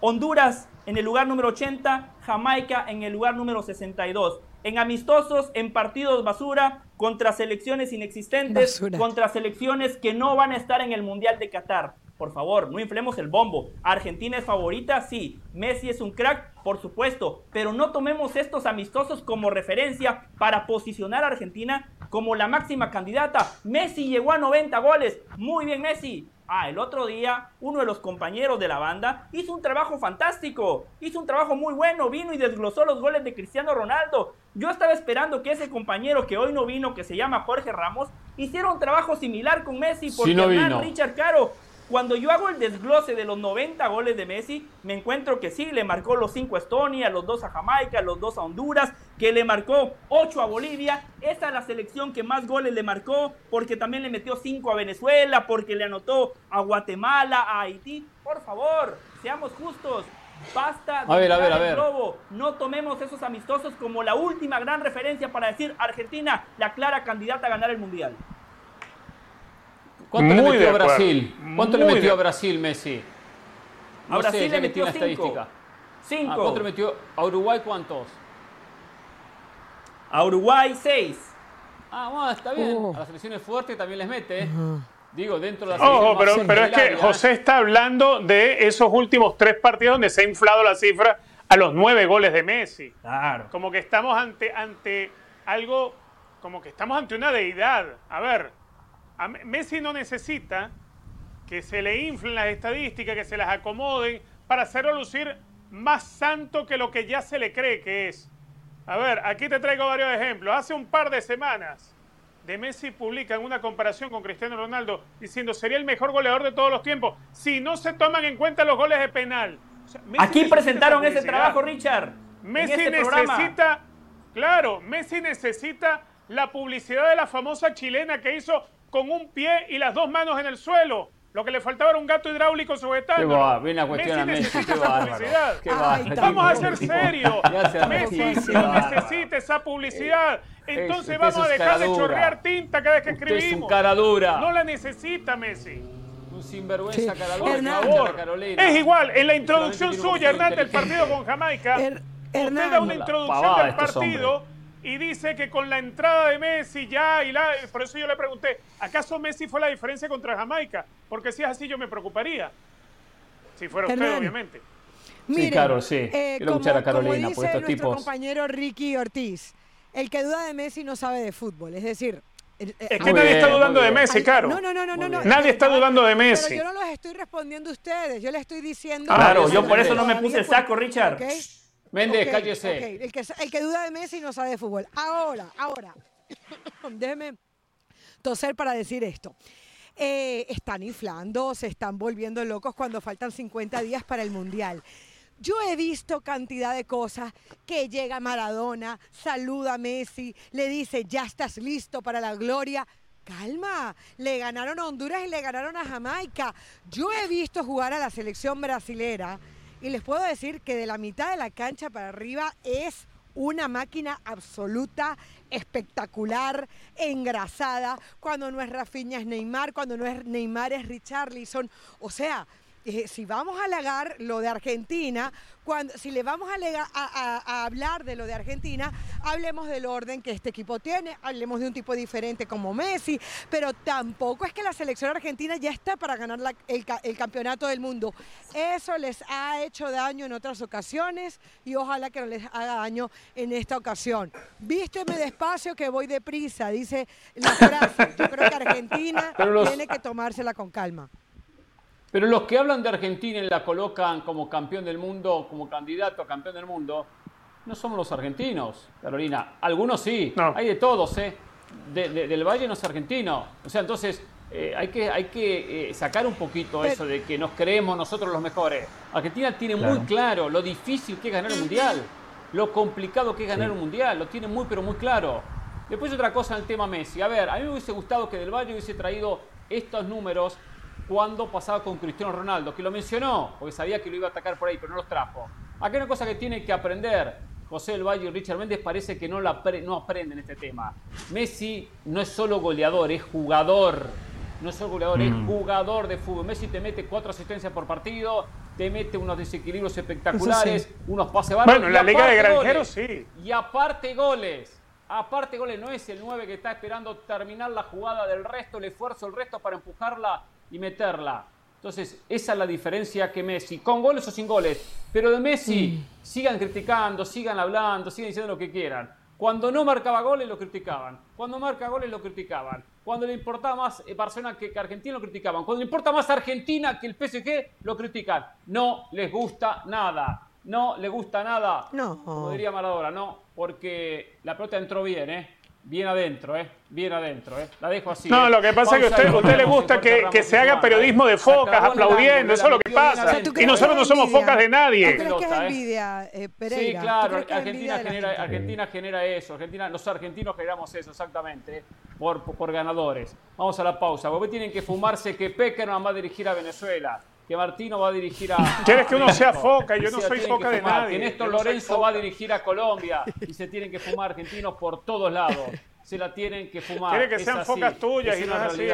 en vez de venir a agradecer lo que Peckerman hace por Venezuela, el señor Méndez lo que hace es criticar, criticar, criticar. Se paga, La primera vez que mete cuatro goles en un partido, en la historia que mete cuatro goles Venezuela. ¿Quién te dijo eso? De venir a agradecer, ¿Quién te dijo eso? Vamos a la pausa. ¿De dónde saca ese disparate? Agradezca, ¿De dónde saca ese disparate?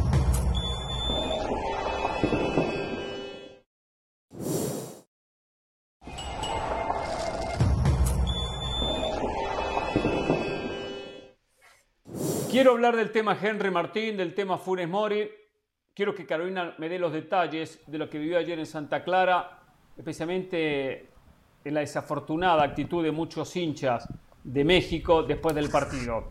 Pero antes tenía algo pendiente, lo tengo que decir. Fue en el día de ayer, ayer no vino al programa, no se animó a acercarse y estar con nosotros. Eh, y tengo que hablar de una victoria de Venezuela ante Emiratos Árabes Unidos por 1 a 0, que seguramente, y hasta creo que en redes sociales, se criticó el nivel del rival, o sea, el nivel de Emiratos Árabes Unidos. Un equipo que llegó a la ronda final de la eliminatoria asiática, que sabemos que no es Japón, que sabemos que no es Corea, terminó en su grupo en tercer lugar, jugó el repechaje con Australia y perdió dicho repechaje, lo cual hubiese estado muy cerca del Mundial de haber ganado ese repechaje contra una selección potente como Australia, que le ganó a Corea 1 a 0, por citar algún resultado de, de los que tuvo en la eliminatoria, que tuvo algunos resultados buenos, otros no tanto, pero Venezuela fue y le pasó por encima, le ganó 4 a 0. La selección venezolana que dirige José Néstor Peckerman, que el señor Richard Méndez critica constantemente, mucho más después de perder contra Islandia. ¿Qué dijo después de ganar la Emiratos Árabes Unidos 4 a 0? Lo que debe haber sido el primer, primera en la historia que Venezuela marcó cuatro goles en un partido. ¿Qué dijo?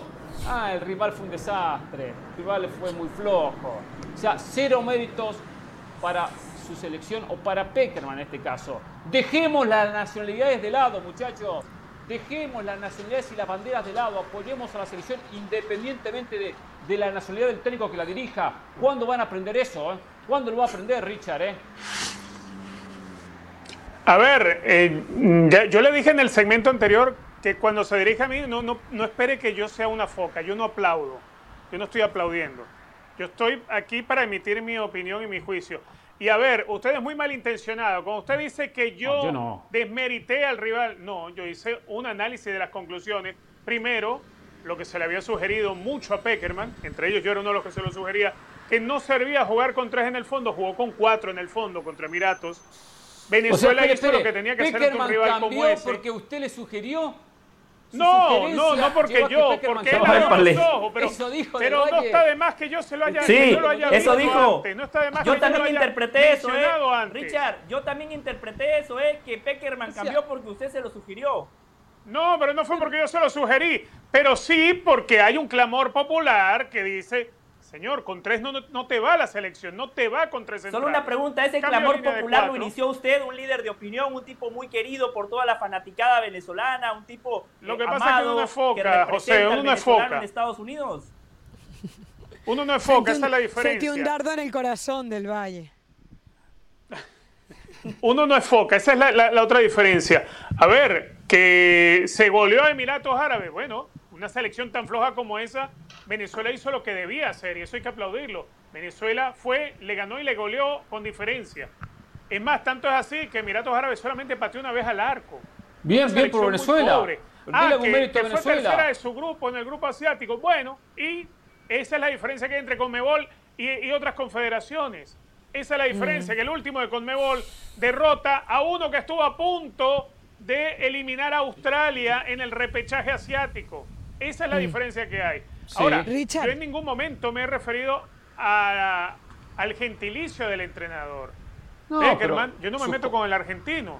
Olvídese de eso. Lo que pasa es que yo no me voy a sumar a la de a la de que yo no puedo criticar y todo es tanta palabra lo que, lo que diga o se le ocurra a Peckerman. No. ¿Por qué? Porque a mí me pagan por analizar el fútbol. Y si yo analizando el fútbol veo lo analiza bastante mal, lo voy a decir ¿eh? porque además lo tengo que decir y porque yo éticamente no soy foca. Richard, yo entiendo la debilidad, Richard, yo entiendo la debilidad del, del rival. Pero si le ganamos cuatro, o sea, si, si se le metieron cuatro goles, le ganamos, claro, venezolana. Pero Colombia jugó anoche. Le ganó Peckerman, también, también, también, los dos. Déjela tranquila, por favor. Después les cuento otra cosa, después les cuento otra cosa de Venezuela y de Colombia. Pero a ver, eh, no doble personalidad, no doble nacionalidad. doble sentimiento. Nacida en Venezuela. Sí, sí, sí, doble sentimiento. Pero a ver, la noticia aquí no soy yo, es Venezuela. Entonces, eh, se venía de hacer un partido horrible ante Islandia. Ante Islandia, que apenas tenía tres jugadores del Mundial pasado, que sabemos que su clasificación fue prácticamente un milagro, etcétera. Y se le gana por cuatro goles a Emiratos digo, la el principal argumento tiene que ser el rival era débil. Yo ahí No fue el primer argumento. Fíjate cómo estamos No fue mi primer argumento, no fue, fue el último de las conclusiones, no fue el primer argumento. Por eso decía que Hernán mentía porque él no vio el Honduras y ante Jamaica, mm. es decir, ellos están valorando golear al rival, independientemente de quién sea, y ellos están pensando en ser campeones del mundo. Porque si nosotros se golea a Emiratos Árabes, esa va a ser la razón que se va a decir. A Peckerman se le puede reclamar, yo soy la principal que piensa que no hay que aplaudirle todo, pero no solamente ganó cuatro goles, tuvo hasta tres oportunidades más para marcar. Muy malo el portero, muy mala la defensa, sí, pero se concretó, o sea, viste sangre y aprovechaste y, y, pescaste lo que podías pescar. Exactamente. Venezuela no. necesita victorias para crear su autoestima, para pensar que lo, lo, importante, lo importante que es que un Salomón Rondón volviera a marcar eh, gol. Lo importante es que la, la sociedad de Sabarino con Soteldo diera resultados. Bueno, qué bueno para Venezuela. Bueno, pero es que eso fue. Ya mucho esas tiempo. fueron las conclusiones que yo tuve en mi tweet. Para selecciones eso, eso es lo que yo me referí en mis conclusiones. Yo lo último, después de que puse esas conclusiones, la sociedad Soteldo, Juanpi y Sabarino, por ejemplo, eh, lo del lateral izquierdo, lo de volver a la línea Mucho de cuatro, tiempo ya. Fueron parte de mis conclusiones. Al final. Yo le ofrezco tres conclusiones, Hernán. Yo vi el partido. y es verdad. Vi el partido. yo hoy no veo a los peruanos lanzando cohetes porque le ganaron 4-1 a El Salvador. Hernán, yo vi el partido y ayer se lo comentaba Caro. El pase de Soteldo para para el primer gol de Sabarino, uff, magia total. Además, Sabarino, cómo le marca a dónde tiene que ir el, pase, cómo ataca el espacio. Un partido redondo para el técnico. Partido redondo. basta, basta, basta, solo para terminar. Producción, basta este partido, producción eh. puede poner basta Venezuela, este partido, no va la magia gente, total, no José este del tema. Valle. Venezuela, magia total, José del Valle. No tiene ni poder de síntesis ustedes, ni poder de síntesis. vámonos a la pausa, mejor recomendamos el tema, ¿eh? Selecciones eliminadas, que no nos sigue nadie este programa, si no, se va la audiencia, volvemos. No somos focas, Hernán, no somos focas. ¿Se da cuenta, Caro? No sea serio. periodista, como Richard Méndez, Venezuela no llega al Mundial. Volvemos. Sea serio, no sea foca, Hernán. ¿Qué caro es foca?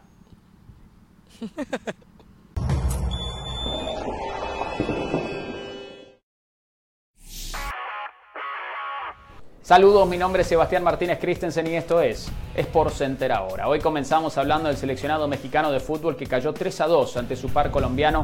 Había sido un gran inicio para el Tri que se había puesto transitoriamente en ventaja por 2 a 0 con los goles de Alexis Vega y Gerardo Arteaga. Sin embargo, no pudieron sostener la intensidad a lo largo de los 90 minutos y la remontada colombiana se hizo realidad. México exhibió algunos de los mismos problemas que venimos viendo en los últimos amistosos, inestabilidad en los laterales defensivamente hablando, algunos problemas en el juego aéreo y la falta de contundencia entre los delanteros, todos problemas que deben preocupar al seleccionado mexicano de cara a la próxima Copa del Mundo.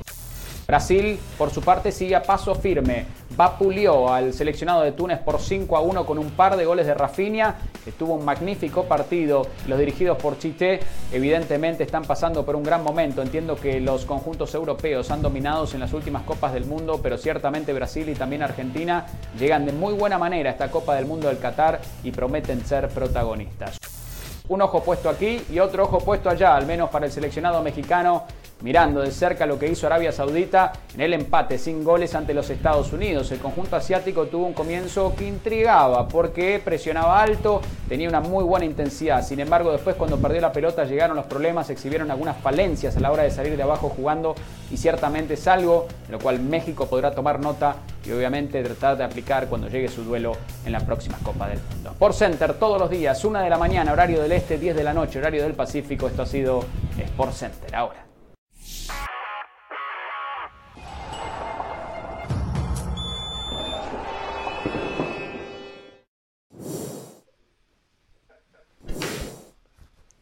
A ver, quería abordar dos temas en esta recta final del programa. Uno le pregunto a Carolina de las Salas por algo que escuché, por algo que vi, que voy a dar mi punto de vista. Pero primero, ¿cómo fue el comportamiento de la gente en el estadio durante y después del partido?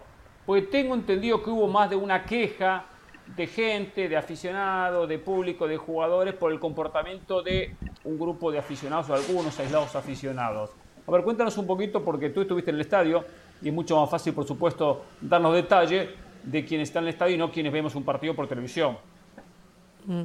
Hernán, yo pienso que para el nivel de crítica que hay, eh, para la manera exacerbada como muchas veces se grita el fuera tata, el aficionado se preocupa poco por lo futbolístico. Y voy a ir con algunos puntos. Yo sé que esto de repente no es una eh, declaración o opinión muy popular, pero yo tengo que hablar de lo que vi. Punto número uno. El partido comienza y apenas había un 30% de la gente en el estadio cuando la mayoría de las entradas estaban vendidas. ¿Por qué? Porque la gente se quedó mucha tomando afuera, bailando, mm. etcétera. Es decir, el, estadio estaba abierto desde la una y media de la tarde. Entiendo que hay gente que está trabajando, entiendo que hay gente que viene desde lejos, desde dos y tres, eh, y tres horas, eso está muy bien, pero cuando tú te sientes en la capacidad de recriminarle a un técnico algo, tiene que ser que por lo menos veas el partido completo, veas qué, qué pasó en el partido, quiénes salieron, cómo jugaron. Entonces, ese aficionado que entró en el segundo tiempo probablemente es el mismo que grita fuera Tata y que no vio el buen fútbol que había desplegado el equipo mexicano en el primer tiempo. Entonces, primera crítica es, gente, vean el partido si van a criticar. Punto número dos. Ahora, ahora, perdón, Carol, perdón. Antes de ir al punto número dos. Ahora, entiendo que hay gente que llega cinco minutos tarde, diez minutos tarde. Pero tanto tardaron para llegar algunos que llegaban para el segundo tiempo, para tanto fue, o sea, se notó mucho la diferencia, o es un grupo muy pequeño. Totalmente. No, totalmente. Es que el partido comienza, Hernán, y en el minuto 5 estaba en el 30% más o menos, sacando una, una cuenta visual del público. O sea, estaba el estadio prácticamente vacío. Y al segundo tiempo el estadio estaba lleno. La gente, nosotros estábamos haciendo un enlace justo antes del partido, pero claro, podíamos ingresar rápidamente por la parte de prensa.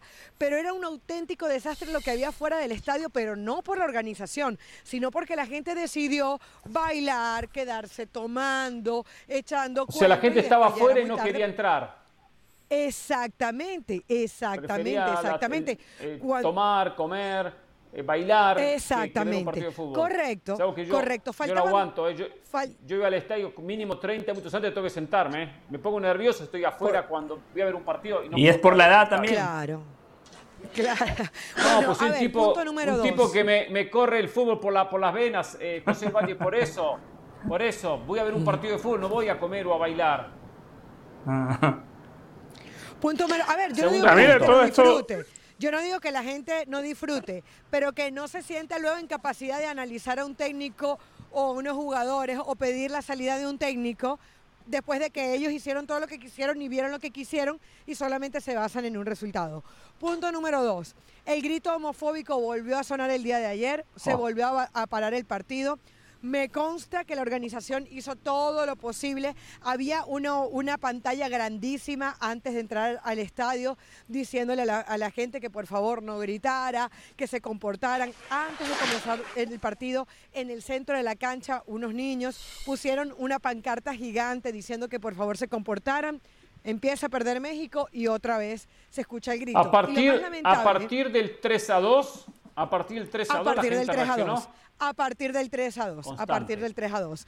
Es decir, la, frustración lleva, claro, La, la, frustración lleva a eso.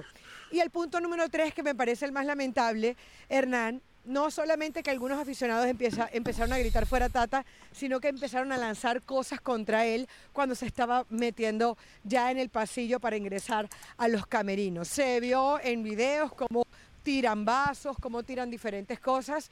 Y la verdad que no me extraña, no me extraña y no te diría que es solamente cosas de muy poquita gente. A la, gente le hace falta comportarse en el estadio. Nosotros hicimos un enlace en las afueras y eso es algo que pasa siempre, ¿no? Que, que se meten en la toma, etcétera. Pero en algún momento, hasta con falta de respeto, eh, hasta oh. con eh, cierta no llegaron a ser agresivos, pero algunos sí un poquito incisivos, así que bueno, realmente yo creo que la gente tiene que aprender que en un estadio eh, no, va, no se va a hacer lo que, lo que les da la gana, se va a disfrutar de un espectáculo, de un espectáculo, pero de manera moderada, no como que si no hay mañana. a, mí, a mí de todo esto, a, ver, a mí me llama la atención, en breve lo, voy a, lo que voy a decir esto no pasaba antes. Y mira que la selección mexicana tiene jugando partidos siempre pasó, Richard, siempre pasó. No, a este ¿eh? nivel, no, de arrojarle cosas al entrenador, no, esto no pasaba siempre, antes. Siempre. Esto no pasaba antes. El público mexicano en los Estados Unidos es diferente, o era diferente. Está equivocado. No digo que no vayan a, a corear o a gritar cosas, o el grito homofóbico que siempre existió también acá, pero de arrojarle cosas al entrenador de la selección nacional. A ver, a mí me parece que se ha creado un, un muy mal ánimo y una muy, muy perjudicial animadversión hacia la figura del Tata Martino, hacia la figura de la propia selección y algunos jugadores de la selección mexicana.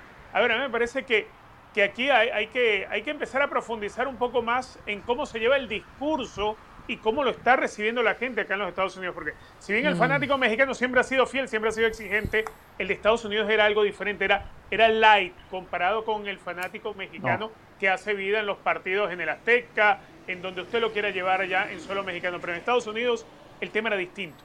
No, esa se la discuto, pero bueno, Del Valle, quiero escuchar su opinión. Sí, eh, un par de cosas. Yo entiendo el punto de Caro, pero al aficionado es difícil exigirle que analice el partido de manera objetiva. El aficionado es eso, un fanático que quiere ver a su equipo ganar. Entiendo que nosotros lo vemos desde otra óptica y por eso comparto el punto de Caro, pero también entiendo al aficionado.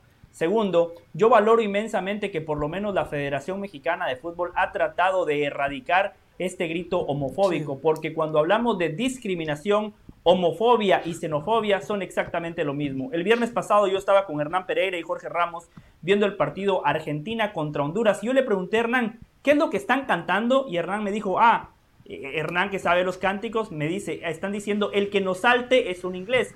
Eso es xenofobia y ahí no pasó absolutamente nada. Nadie, nadie trata de erradicar esos gritos xenofóbicos, por lo menos la Federación Mexicana de Fútbol sí trata de erradicar los gritos homofóbicos. En, el Argentina sí, sí, José. a Richarlison le tiraron una banana. Eso es mucho peor. Entonces, por lo menos la Federación Mexicana de Fútbol hace algo. Después pasa por la gente y lo último que decía Caro es inaceptable que se agreda de manera física a cualquier persona. A esas personas hay que identificarlos y vetarlos de por vida del fútbol. Sí le digo, José, que en Argentina sí se ha hecho campaña para erradicar especialmente ese grito tan típico de los argentinos por la rivalidad del que nos saltos en inglés. Sí se ha hecho y se hace actualmente. Y por eso fue sancionada más de una ocasión la AFA con una multa económica de parte de la FIFA. Ahora, esta gente hace años, y me consta Richa porque hace años que vengo cubriendo la selección mexicana y amistosos. Pero agredir a un entrenador. historia que es historia de todos los días. Son muy pocos, pero hace mucho ruido. Yo lo que digo es que a la larga la van a terminar pagando estos aficionados. A la larga los van a sacar del estadio. A la larga los van a marcar y no van a poder entrar nunca más a un estadio. Porque a la corta o a larga eso va a pasar con la cantidad de cámaras que hay, con el cansancio de muchos de que ya esto es constante. Hay que respetar, hay que respetar al prójimo fuera de la cancha una Carolina que está haciendo su trabajo de cobertura o a un técnico que está trabajando o al que fuese. Si pedimos respeto hacia nosotros, también respetemos al próximo. ¿eh? Hay que terminar con este tema. ¿eh? Y aquí en este país algún día lo van a terminar. ¿eh? Y después terminan en la cárcel. ¿eh? O, los echan del país. Después pagan las consecuencias por tirar simplemente un mm. vaso con cerveza. Señores, pausa. Mm. No juega Funes Mori. Juega Henry Martín en la selección, pero no hace goles. ¿Y ahora quién tiene la culpa? Volvemos.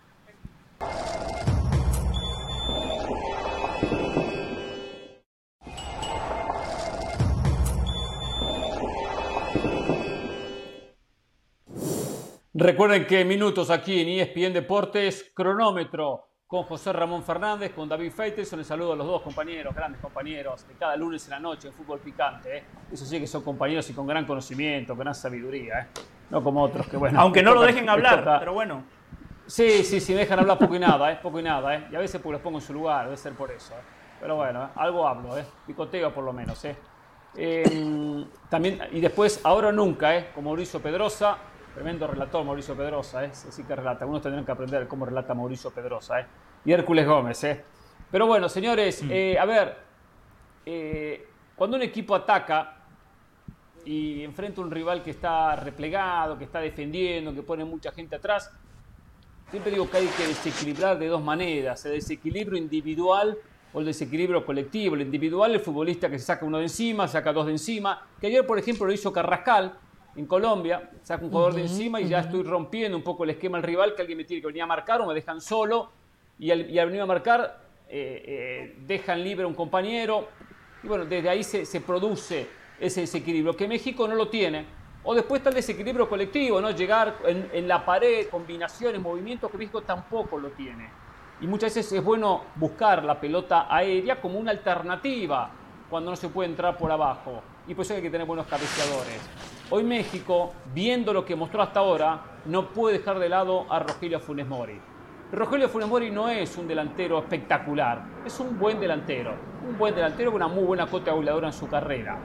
Pero viendo a Henry Martín, que tiene un momento espectacular en América, que marca casi todos los fines de semana, uno de los goleadores de la liga, nos damos cuenta cómo pasó desapercibido en esta selección mexicana. No hizo goles Henry Martín y hasta tuvo poco contacto con la pelota. No es culpa de Henry Martín, es culpa que no le llevaron la pelota limpia, que no le dejaron de caer el gol por lo que mencionaba en primera instancia. Tuvo aquel cabezazo contra Perú que se fue desviado, que lo, que lo recuerdo, pero en general bastante poco. Lo que habla las claras es que acá el problema de México no radica solo en el 9, en la categoría del 9. Más allá de que ni Henry Martínez, Funes Mori son 9 stop en el mundo, ¿eh? está muy lejos de serlo. Pero acá el problema de México pasa que no hay elaboración, no hay generación de fútbol, le cuesta a México generar. Por eso digo esto, porque tanta campaña hubo en contra, hasta en este programa, en contra de Rogelio Funes Mori, porque no hacía goles en la selección. Nadie hace goles en la selección. Ningún nuevo hace goles en la selección. Lo único que a Rogelio Funes Mori le aporta ante la desesperación, la pelota aérea. Porque si algo tiene es muy buen cabeceador, no tanto con la pelota en los pies. Y eso es algo que México no puede dejar de lado. Siempre y cuando Funes Mori llegue en condiciones físicas al Mundial. Estos partidos mostraron que Henry Martín no es más que Funes Mori.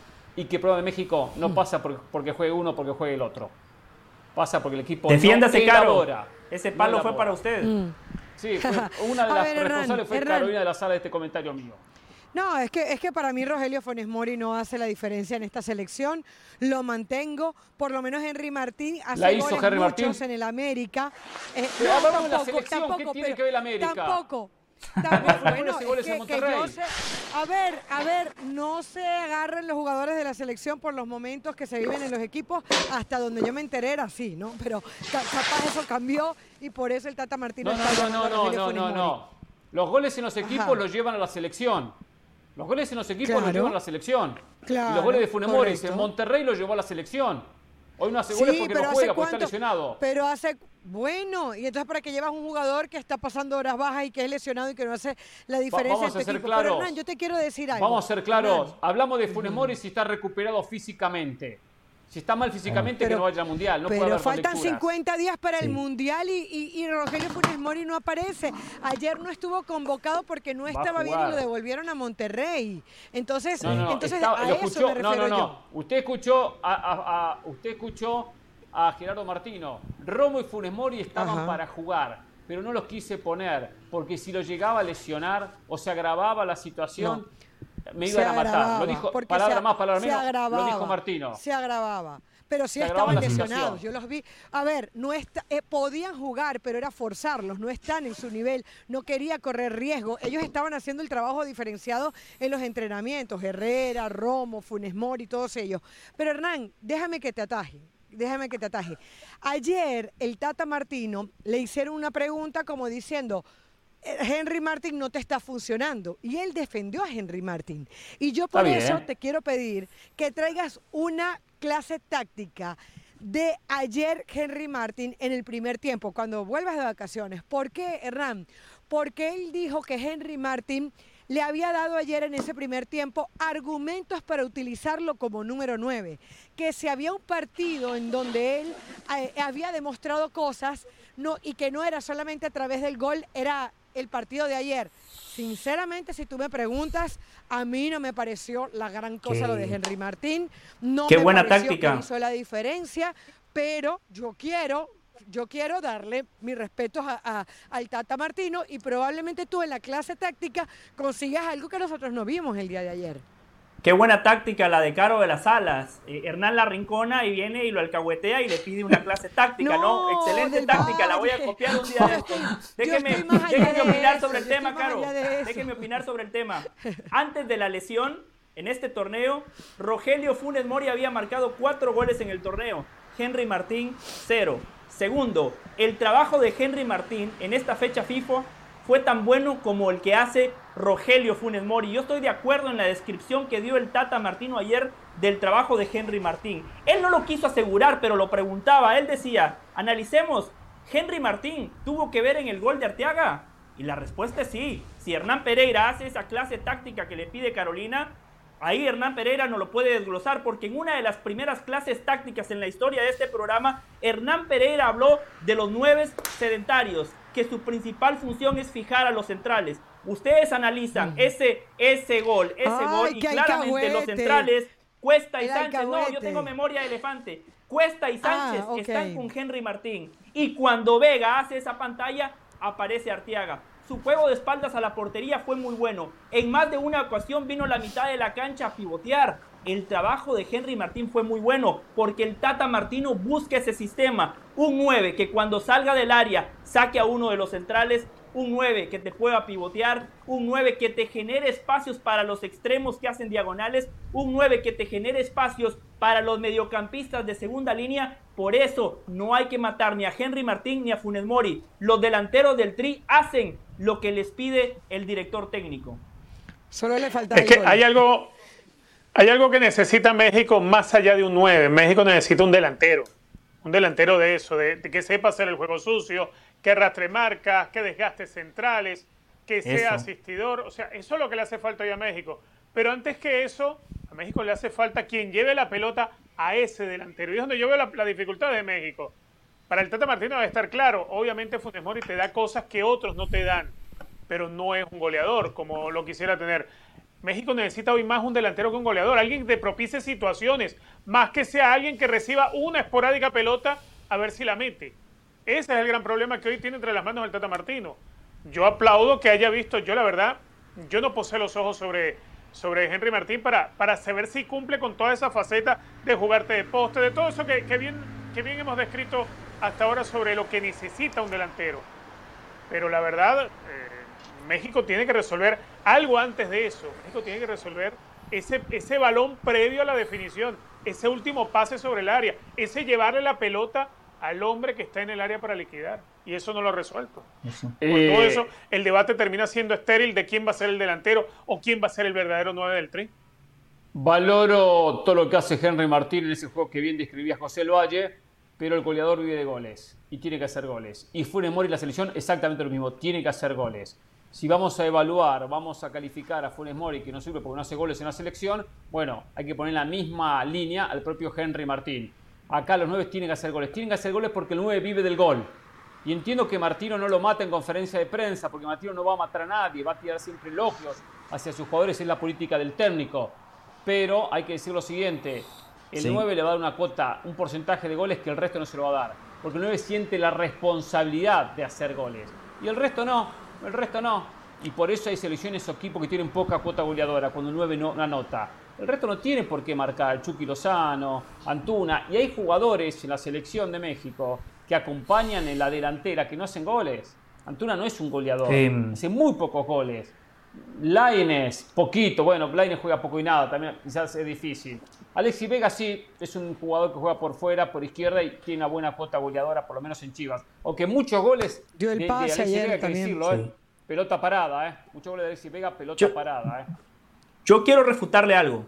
Yo quiero refutarle algo. Primero le quería dar crédito en lo que usted decía de la, del juego aéreo de Funes Mori. Quizá, quizá con Funes Mori en la cancha el primer gol de Colombia no caía, porque Funes Mori tiene un buen juego aéreo. Lo que sí le quería refutar es lo siguiente. Cuando usted dice el 9 vive de gol, perfecto, coincido en el concepto, pero depende del sistema. Si usted tiene un sistema donde el equipo tiene que generar fútbol para que el 9 marque y su 9 no la mete, usted está en problemas.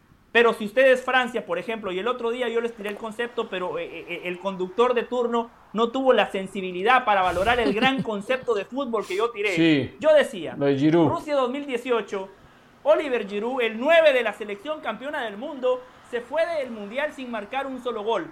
¿Fue malo el trabajo de Giroud? No, pregúntele a Deschamps todo lo que hacía Giroud para generarle espacios a, a, a Mbappé, a Griezmann, a, Pogba que llegaba de segunda línea, todo lo que hacía Giroud fue muy bueno porque ese, eso era lo que le pedía el técnico.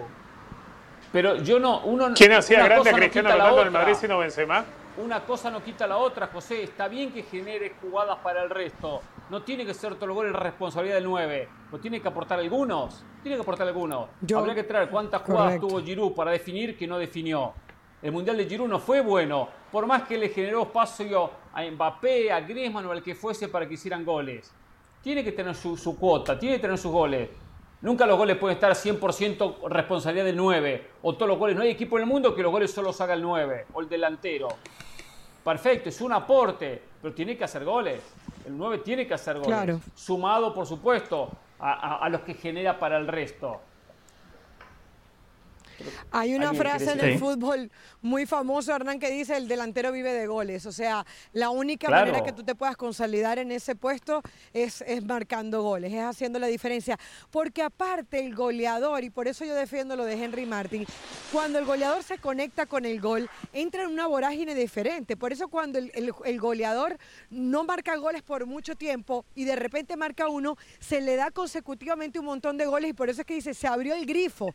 Por eso es tan importante para un jugador encontrarse con el gol porque le da autoestima, porque vive de eso, porque está acostumbrado toda su vida a marcarlo. Yo creo que eh, muy bien lo de Henry Martin, muy bien lo de Rogelio Funes Mori moviéndose en la cancha, pero este, este equipo necesita, o cualquier equipo necesita un 9 que marque goles.